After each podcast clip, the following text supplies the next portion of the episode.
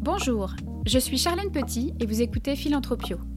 Aujourd'hui, je vous propose de décortiquer l'actualité philanthropique en quelques minutes à travers mon filtre. Pour retrouver toutes les références citées dans cet épisode, abonnez-vous à l'infolettre sur le site internet du podcast philanthropio.com. Vous êtes prêts? Allez, c'est parti, on percole. La semaine dernière, j'ai reçu un courriel de Camper, vous savez, le fabricant de chaussures espagnol. La marque m'annonçait que leurs imprimantes 3D tournaient à plein régime pour produire les composants nécessaires à la fabrication de visières médicales et bientôt de pièces spéciales pour les respirateurs. Mais ce n'est pas tout. Elle a aussi fait don de chaussures aux hôpitaux de l'île de Majorque, siège de l'entreprise, et mis à disposition des hôpitaux locaux les iPads de ses magasins pour permettre aux personnes touchées de communiquer avec leur famille. Cette description par le menu de toutes les mesures prises par la marque a fait ressurgir en moi le récent débat autour du corona washing. Mot lancé par le journal suisse Le Temps, le corona washing désigne l'aide qui ne serait apportée dans le contexte de la crise actuelle que dans le but de servir la réputation de celui qui l'a fournie. Comme on pouvait s'y attendre avec le ruissellement des dons, la suspicion n'est jamais très loin. Et plus la crise est importante, plus washing et bashing sont dans le même bateau. Nous l'avons vu tout de suite après l'incendie de Notre-Dame de Paris qui avait suscité la polémique, taxant le sauvetage de la cathédrale de patrimoine washing sur le dos de l'État et des contribuables. Nous nous indignons plus vite que notre ombre, mais nous posons-nous les bonnes questions. En effet, s'agit-il de se demander si les entreprises ont le droit de faire savoir qu'elles s'engagent sans être accusées d'opportunisme, ou plutôt de les accompagner dans un changement de paradigme important? Tout d'abord, quelles que soient leurs intentions, nous ne pouvons pas nous passer de leur puissance de frappe financière et matérielle.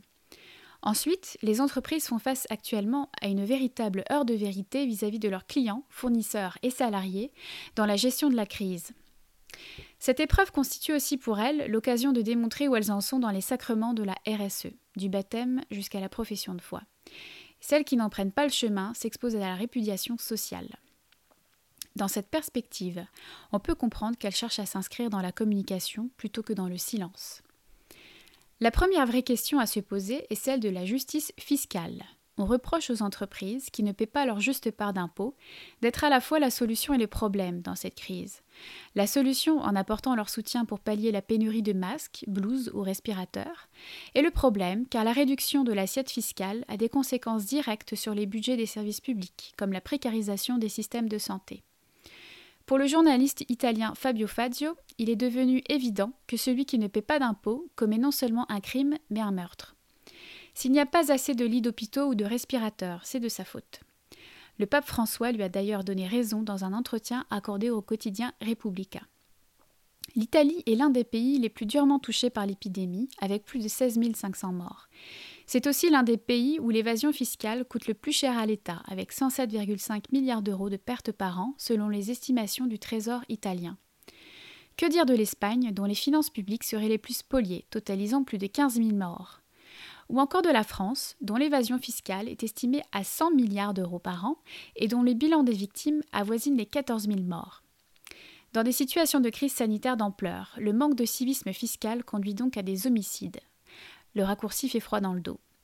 Le coronavirus sonnera-t-il le glas de l'impunité fiscale? L'autre question à se poser est celle de l'ajustement des contributions aux efforts à fournir. En philanthropie, les effets d'annonce existent et la générosité des plus riches, parfois relative en comparaison de leur fortune. C'est la démonstration que la fiscaliste québécoise Brigitte Alpin a faite en étudiant les contributions volontaires des GAFAM, à la fois du côté des fondations et des fondateurs.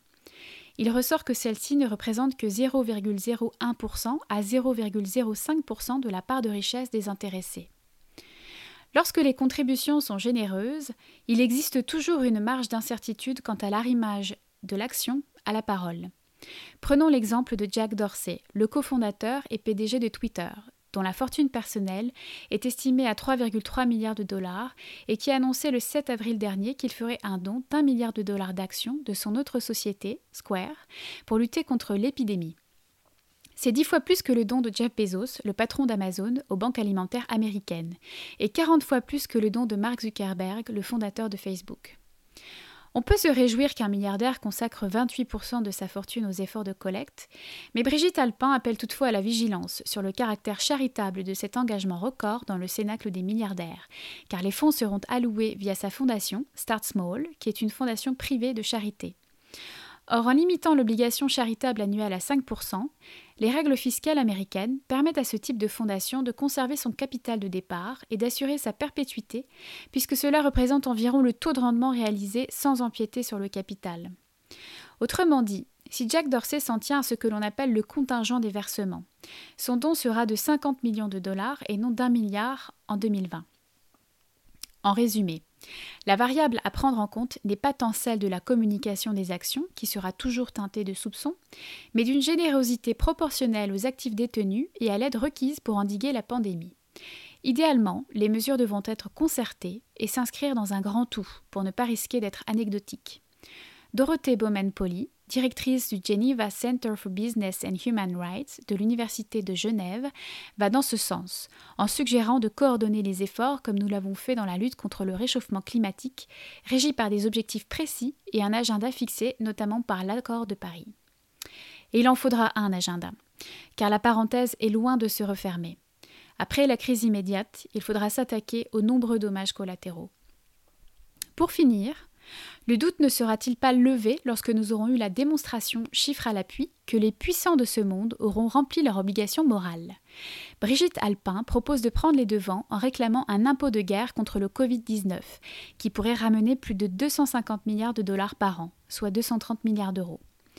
Dans une tribune du Nouvel Obs, elle rappelle qu'au 30 mars 2020, il y avait dans le monde 2153 milliardaires qui possèdent une richesse totale de près de 9 000 milliards de dollars selon le magazine Forbes, et que le taux d'imposition effectif des milliardaires se situe entre 25 et 30% dans plusieurs pays, incluant les États-Unis, la France et le Canada.